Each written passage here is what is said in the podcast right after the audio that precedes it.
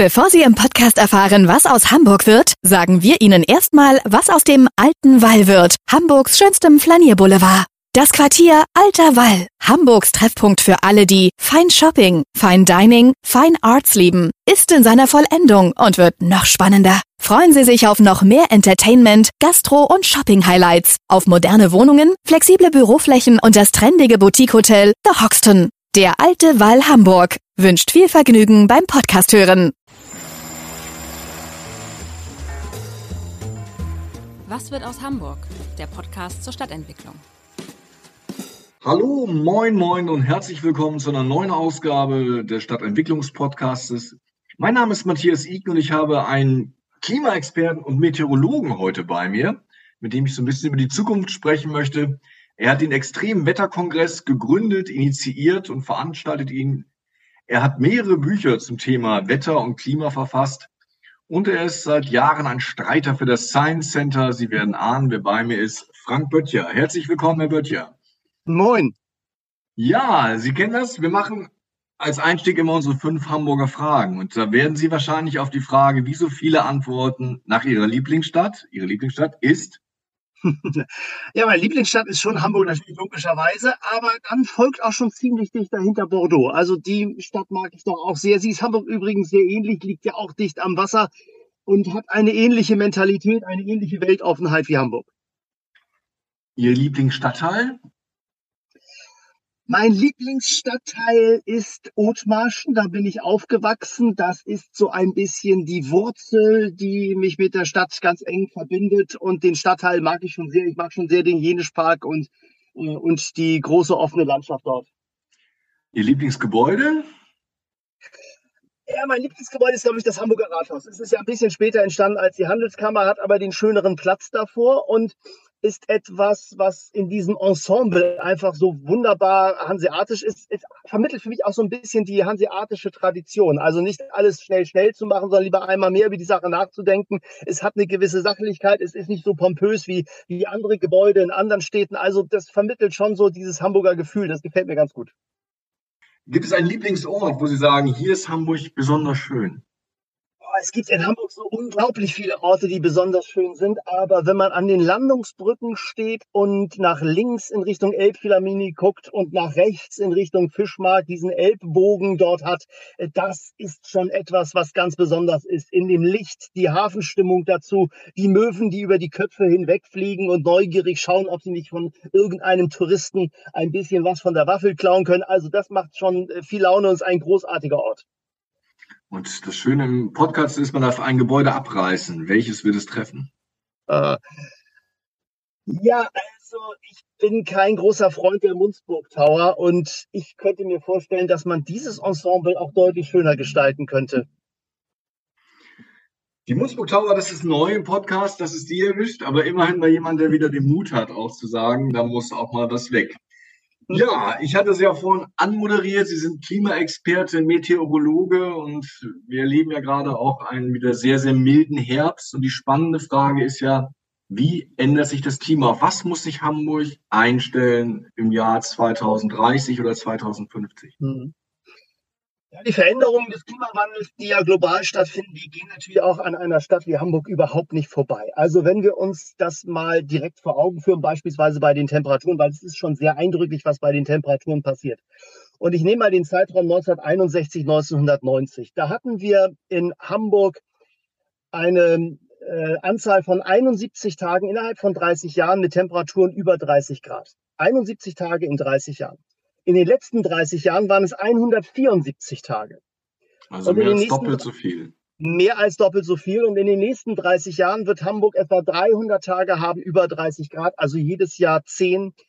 Das ist schon eine beachtliche Menge. Wenn man sich gleichzeitig mal anschaut, was mit den kalten Wintertagen passiert ist, von denen hatten wir 97 Stück mit Tagestemperaturen unter minus 5 Grad. Also richtig klirre kalte Frosttage 1961 bis 1990. Und in den 30 Jahren danach waren es gerade mal noch 39. Äh, der Winter, er schmilzt förmlich dahin. Hamburg wird sich verändern und wird sich klimatologisch in eine Region bewegen bis zum Ende des Jahrhunderts, wo heute schon Nizza, Split und Bordeaux liegen. Nizza, Split und Bordeaux, dann stellt sich ja die Frage, ob die Stadt, die wir in den letzten Jahrhunderten gebaut sind, dafür ja eigentlich richtig gebaut worden ist. Das bedeutet auf jeden Fall, dass wir uns anpassen müssen an das, was da an Veränderungen kommt. Temperatur ist ein Faktor, der dabei eine ganz große Rolle spielt. Da wird es darum gehen, dass wir die Stadt begrünen, dass wir bei den Starkregenereignissen darauf achten, dass wir zu einer Schwammstadt werden, auch die Starkregenereignisse aufnehmen können. Wir werden auch das Wasser, was dann bei Starkregenereignissen kommt, brauchen, um längere Dürrephasen abzupuffern. Also Wasserspeicherung wird ein ganz großes Thema sein. Naja, und dann haben wir natürlich das größte Thema, das Hamburg betreffen wird. Das ist der Anstieg des Meeresspiegels. Vielleicht bleiben wir da mal etwas konkreter bei. Wenn das äh, Wasser ansteigt, das heißt das durchschnittliche Hochwasser, dann werden wir auch mehr Ereignisse haben, die wir natürlich in der Stadtgeschichte auch schon mehrfach gesehen haben. 62 mit den verheerenden Überflutungen und Deichbrüchen, 76 das Hochwasser, was dann höher war, wo aber die Deiche gehalten haben. Das heißt, wir müssen unsere Deiche auch dann in der Zukunft noch höher bauen. Der Küstenschutz wird ein ganz großes Thema sein für die Stadt. Und zwar wahrscheinlich sogar in einer Dimension, die wir uns im Moment noch gar nicht trauen, wirklich konkret vor Augen zu führen. Ich möchte das nochmal in einer Dimension uns klar machen. Wir erwarten bis zum Ende des Jahrhunderts eine globale Erwärmung, die wird bei etwa drei Grad gegenüber der vorindustriellen Zeit liegen. Wir werden in dieser Zeit eine Kohlenstoffdioxidkonzentration in der Atmosphäre haben von vielleicht 450 ppm, also Teilchen pro Million Teilchen. Und wir kennen diese Atmosphäre, diesen Zustand der Atmosphäre sehr gut aus der Vergangenheit unserer Erdgeschichte. Im Pliozän, das liegt drei bis fünf Millionen Jahre zurück, hatten wir für zwei Millionen Jahre ein sehr stabiles Klima auf unserer Erde. In dieser Zeit war die globale Temperatur ungefähr drei Grad höher als das, was wir in der vorindustriellen Zeit hatten. Also das, was wir am Ende dieses Jahrhunderts haben werden, wahrscheinlich. Und wir hatten einen Kohlenstoffdioxidgehalt von 360 ppm, also sogar weniger als das, was wir jetzt haben und auf das, was wir hinauslaufen. Der große Unterschied war nicht die Temperaturen oder die Niederschläge. Der wirklich große Unterschied auf unserem Planeten war, dass der Meeresspiegel für zwei Millionen Jahre ungefähr 15 bis 25 Meter höher war als das, was wir heute haben.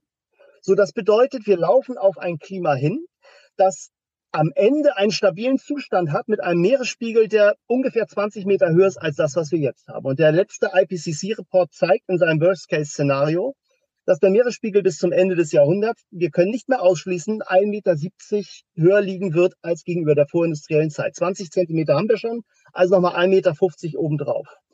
Das wird auch Hamburg verändern, denn das stellt uns vor die Aufgabenstellung, uns bis 2050 genau zu überlegen, wo wir bis 2080 ein Elbe-Sperrwerk bauen.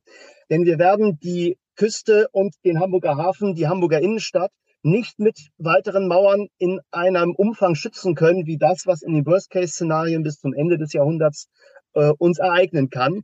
Und Hamburg ist eine Stadt am Meer.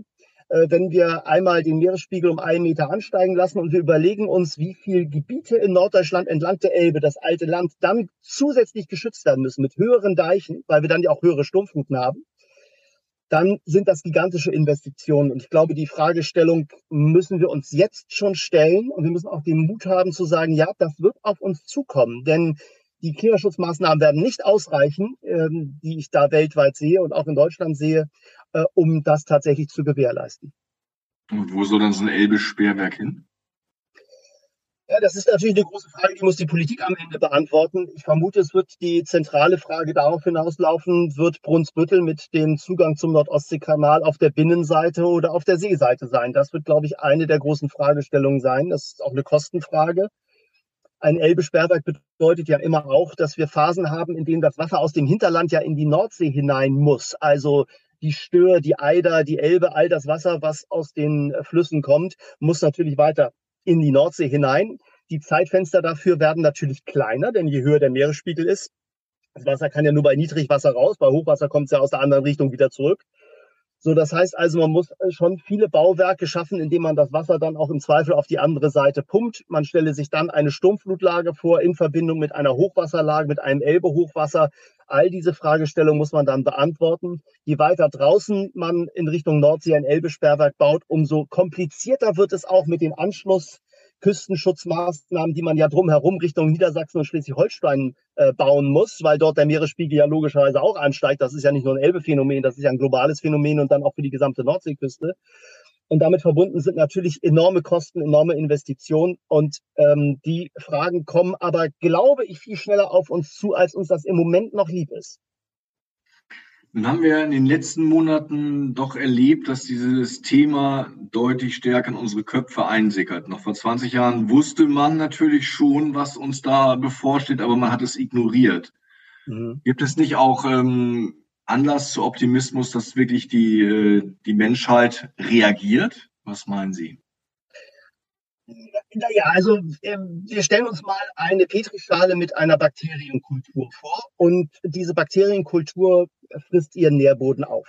Die Bakterienkultur befindet sich in einem Labor und jetzt essen diese Bakterien das alles weg, bis sie irgendwann feststellen, sie haben nichts mehr zu fressen und dann gehen sie wahlweise ein. Sie hätten natürlich auch die Möglichkeit, ihren Ort zu wechseln, sich eine zweite Petrischale zu suchen. Vielleicht haben sie Glück und sie finden eine, eine zweite Erde gibt's nicht, deshalb wird es für uns da ein bisschen schwierig. Und die dritte Möglichkeit ist, dass diese Bakterien anfangen, darüber nachzudenken, dass es nicht so klug ist, den ganzen Nährboden aufzuessen, äh, sich selbst ein bisschen regulieren und alles so strukturieren, dass der Nährboden auch für die nächsten Generationen reicht. Ich würde immer sagen, dass das Individuum schon deutlich intelligenter ist, also der Homo sapiens, als ein Bakterium. Beim kollektiven Erleben bin ich mir da nicht ganz so sicher, äh, ob wir intelligenter sind als Bakterien. Wir haben den Zeitraum, in dem wir hätten mit relativ wenig Aufwand das Klima stabilisieren können, verpasst. Wir sind in der Phase, wo wir sehen, dass die Diskussion anfängt, dass wir Klimaanpassung betreiben müssen und das Geld für Klimaschutz eigentlich gar nicht mehr haben. Man stellt sich eine Situation in den Niederlanden vor, äh, wo wir diese Diskussion im Moment sehr, sehr konkret erleben. Da gibt es nur eine bestimmte Menge an Etat, die wird aufgeteilt auf Klimaschutz und Klimaanpassung. Die Kosten, die aber für die Klimaanpassung durch den steigenden Meeresspiegel für die Niederlande kommen, sind so gewaltig, dass sie ein Vielfaches von dem sein werden, was im Moment ausgegeben wird für Klimaschutz und Anpassung zusammen. Und dann ist die Frage, wohin wird das Geld gehen? Und die Antwort für so ein Land ist völlig klar. Das wird in die Klimaanpassung gehen. Und das wird in vielen Regionen sein, die dicht an der Küste sind. Die Folge ist, es steht weniger Geld für Klimaschutz zur Verfügung. Das Ergebnis wird sein, international werden Klimaschutzmaßnahmen noch viel weniger stark entwickelt, als sie eigentlich dringend nötig wären und immer nötiger werden mit dem Ergebnis, dass der Klimawandel einfach über uns hinwegrauscht und wir am Ende tatsächlich nichts anderes mehr tun können, als einen großen Teil des Klimawandels einfach zu akzeptieren, auch Land in Norddeutschland die, der Küste und dem Meer wieder zurückzugeben. Das, das wird kommen. Wir werden Schleswig-Holstein und Niedersachsen nicht vollständig verteidigen können gegen den steigenden Meeresspiegel, ist völlig ausgeschlossen. Äh, und äh, damit einhergehend werden viele Diskussionen kommen ähm, und auch Wertverluste. Uh, natürlich auch Investitionen und Anpassungsmaßnahmen.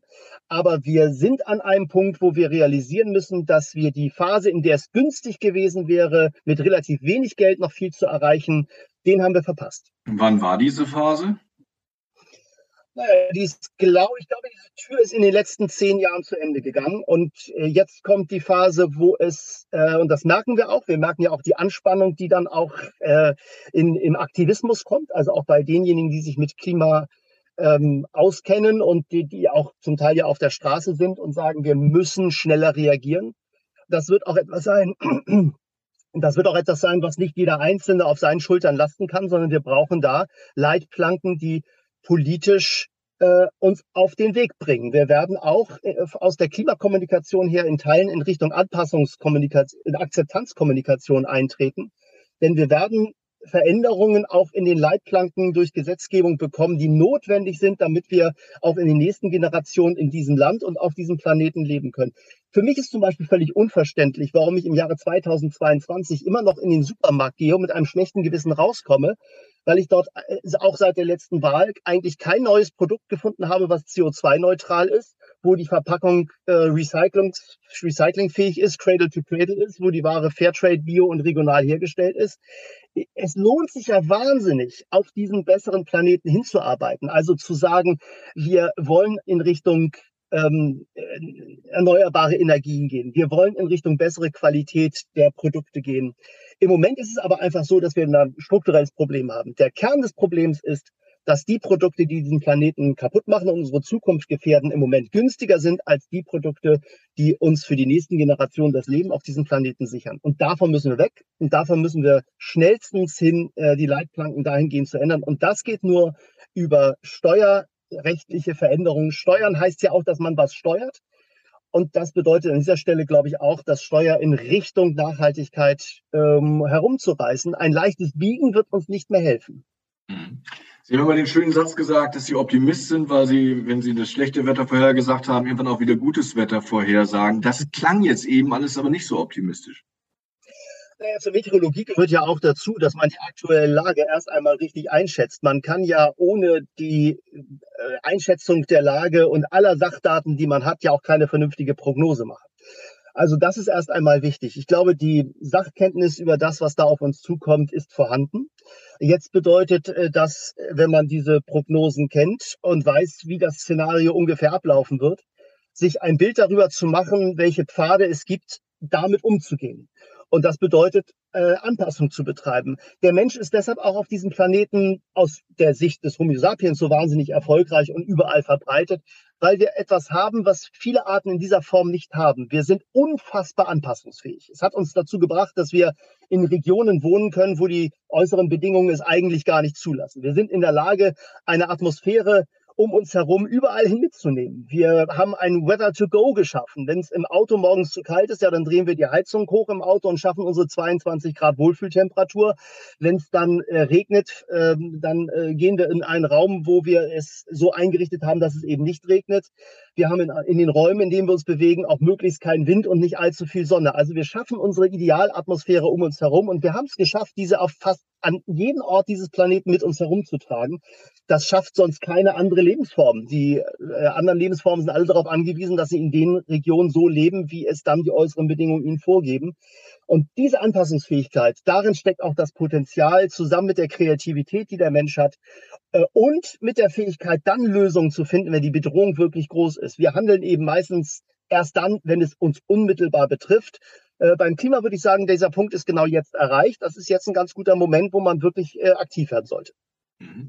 Wir sind ja hier in einem Stadtentwicklungspodcast. Vielleicht können wir da noch mal so ein bisschen durchdeklinieren, wie wirklich diese Anpassungsmaßnahmen aussehen können. Also ich habe schon schon rausgehört, wir werden wahrscheinlich in Hamburg auch nicht alle tiefgelegenen Gebiete halten können, wenn dann das Meer um 1,7 Meter ansteigt. Mhm.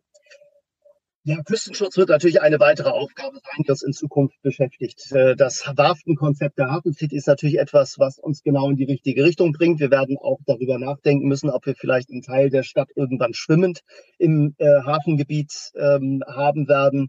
Äh, wir werden möglicherweise auch eine völlig andere Hafenstruktur haben, wenn der Meeresspiegel irgendwann steigt und wir kein Elbe-Sperrwerk haben sollten. Dann werden wir möglicherweise einen schwimmenden Hafen haben. Äh, wir werden aber bis dahin ja noch eine ganzen, ganzen Reihe an Wegen gehen, die Veränderungen noch bringen werden. Also das bedeutet eben auch Fassadenbegrünung. Da hat, haben wir natürlich immer auch ein Problem mit dem Denkmalschutz. Also viele Gebäude müsste man begrünen, aber das ist nicht immer ganz einfach. Wir werden erleben, dass wir noch viel stärker Dachbegrünung, Solaranlagen auf den Dächern ist natürlich ein Thema.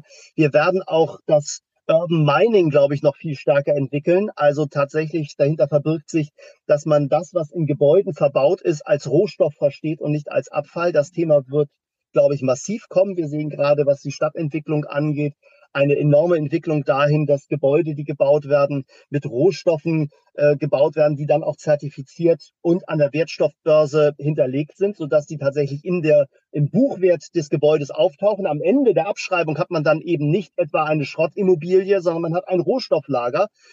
Und das sind so Wege, wo man dann auch äh, bei den Gebäuden in der Stadt, bei der Stadtentwicklung sehen wird, äh, da findet ein völliges Umdenken statt. Wir werden sehen, dass Gebäude, die irgendwann abgerissen werden, da werden Teile der Fassaden vielleicht genutzt, um wieder an anderen Stellen in Gebäuden genutzt zu werden. Das wird ein viel stärkeres Kreislaufdenken sein, denn wir haben ja in Wahrheit nicht nur ein Klima, eine Klimaaufgabenstellung vor uns, sondern wir haben auch eine Ressourcenaufgabenstellung vor uns. Und äh, beides zusammen wird, glaube ich, die Stadtentwicklung von Hamburg äh, ganz stark prägen. Das bedeutet ja auch, dass wir wahrscheinlich anders bauen werden müssen. Also wenn ich mir die Städte Bordeaux oder Mailand, Italien anschaue, dann sehe ich ja, dass man da eher mit hohen Temperaturen versucht zu leben und, und weniger auf den Winter schielt. Im Augenblick bauen wir noch sehr, sehr gut gedämmte Häuser, die auch bei minus 10 Grad funktionieren. Aber die Frage ist, ob eigentlich die Stadt geeignet ist von Architektur für 40 und 45 Grad Ich erinnere immer gerne an, an so einer Stelle an den Wandsbeker Markt, war das, glaube ich, 2010. Der wurde umgebaut und für 80.000 äh, Euro wurden damals Palmen gepflanzt, weil man sich gesagt hat, na ja, Hamburg entwickelt sich eben so in eine Richtung, wie Nizza irgendwann sein wird, klimatologisch. Dann sollte man den Platz schon so gestalten, dass er die nächsten 30 Jahre übersteht. Es gibt aber einen riesigen Unterschied zwischen Nizza und auch Bordeaux zu Hamburg äh, Sibirien liegt einfach unglaublich viel dichter dran. Das heißt, die kalten Winter werden zwar seltener, aber sie tauchen eben nicht gar nicht mehr auf. Und das ist dann eben blöderweise auch gleich im Winter 2010, 2011 passiert. Einmal minus 15 Grad, 80.000 Euro in den Sand gesetzt, alle Palmen erfroren.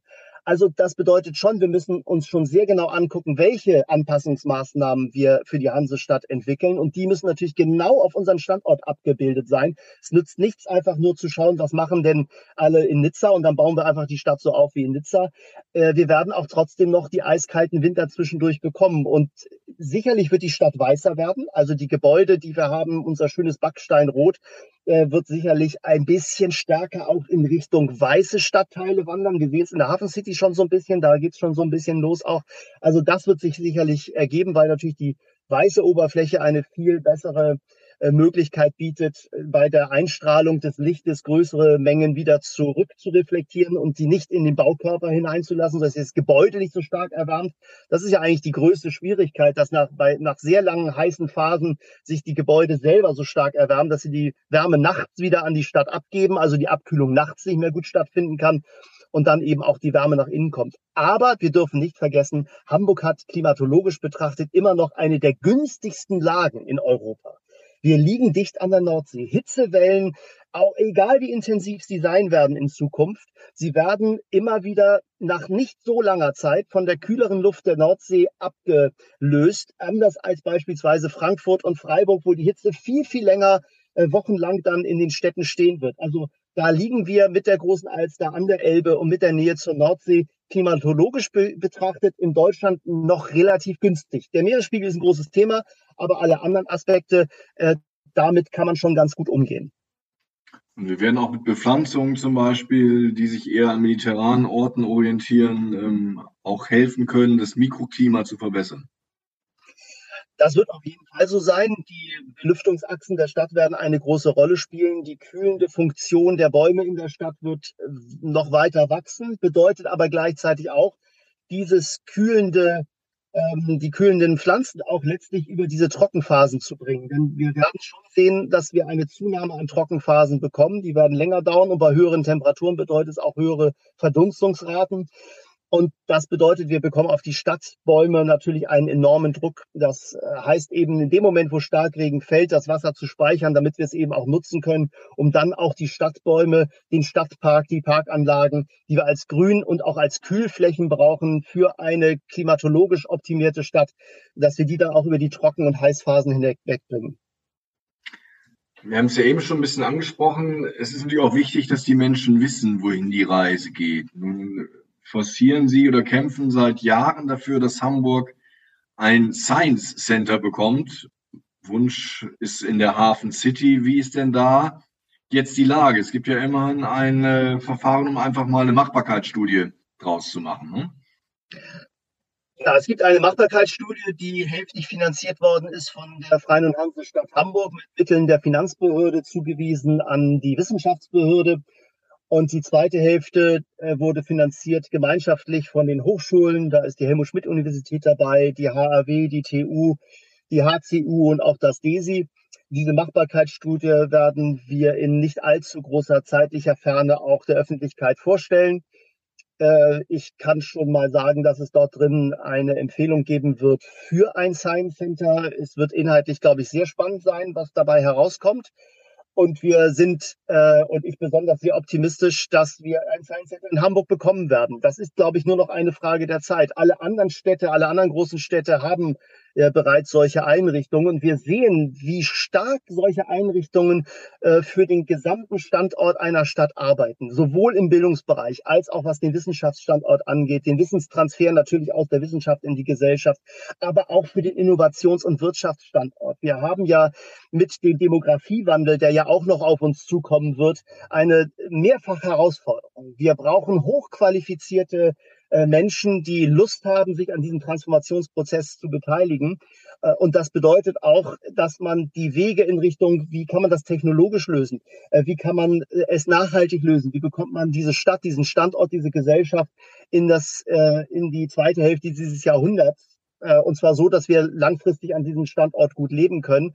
Dafür bedarf es natürlich vieler, vieler kluger Menschen. Und Science Center sind da eine unglaublich, haben eine unglaublich starke Funktion, weil sie Menschen motivieren, begeistern für MINT-Themen, für Mathematik, für Technologie, manchmal vielleicht auch für Themen, von denen man als aller, am Anfang vielleicht sagen würde, oh, das ist eigentlich gar nicht so meins, aber dann begeistert ist, plötzlich Feuer fängt für ein Thema, anfängt das Thema zu studieren und dann nachher mit großer Leidenschaft in diese Berufsfelder hineingeht. Das ist alles etwas, wo Hamburg in so vielen Bereichen profitiert und wir sehen das auch, dass Science Center an den Standorten, wo sie äh, geführt werden, immer für diesen Standort ähm, arbeiten. Man hört es heraus, Sie sind schon quasi katholisch, Sie sind überzeugt, aber wie wollen Sie die Politik bekehren? Äh, ich glaube, das ist nur eine Frage der Zeit. Es ist äh, letztlich, glaube ich, überall in der Politik auf allen Ebenen und in allen Bereichen angekommen, äh, dass wir ein Science Center für Hamburg brauchen. Und ich bin sehr zuversichtlich, dass es nicht mehr sehr lange dauern wird, dass sich die Stadt auch als Ganzes auf allen politischen Ebenen für ein Science Center committet. Und welche Rolle soll das Thema Klima in diesem Science Center spielen? Ich glaube, Klima ist schon eines der Themen, das den roten Faden gibt. Wir sehen, dass die Geschichte der Menschheit unglaublich stark mit dem Klima verbunden wird, äh, ist und die Zukunft Hamburgs damit auch stark verbunden sein wird. Es geht darum, auch ein Verständnis darüber zu schaffen, unter welchen Rahmenbedingungen wir denn in der Zukunft äh, leben werden. Und ein Science Center bietet immer die Möglichkeit, verschiedene Zukünfte zu denken, offen zu sein für das, was auf uns zukommt, die Wege zu auszuloten, auch zu entdecken, dass in jedem von uns Entdecker stecken, Erfinder stecken, Erfinderinnen stecken, die die Welt der Zukunft gestalten werden mit großen und mit kleinen Ideen. Und diese Kräfte zu wecken und diese Begeisterung für die Zukunft zu wecken, das kann ein Science Center leisten. Äh, welche Politik will sich dem schon entgegenstellen? Ja, lieber Herr Böttcher, dann verspreche ich Ihnen, wenn die Grundsteinlegung erfolgt, lade ich Sie wieder ein in unseren Podcast Was wird aus Hamburg? Bis hierhin vielen Dank. Und ich sage gerne zu.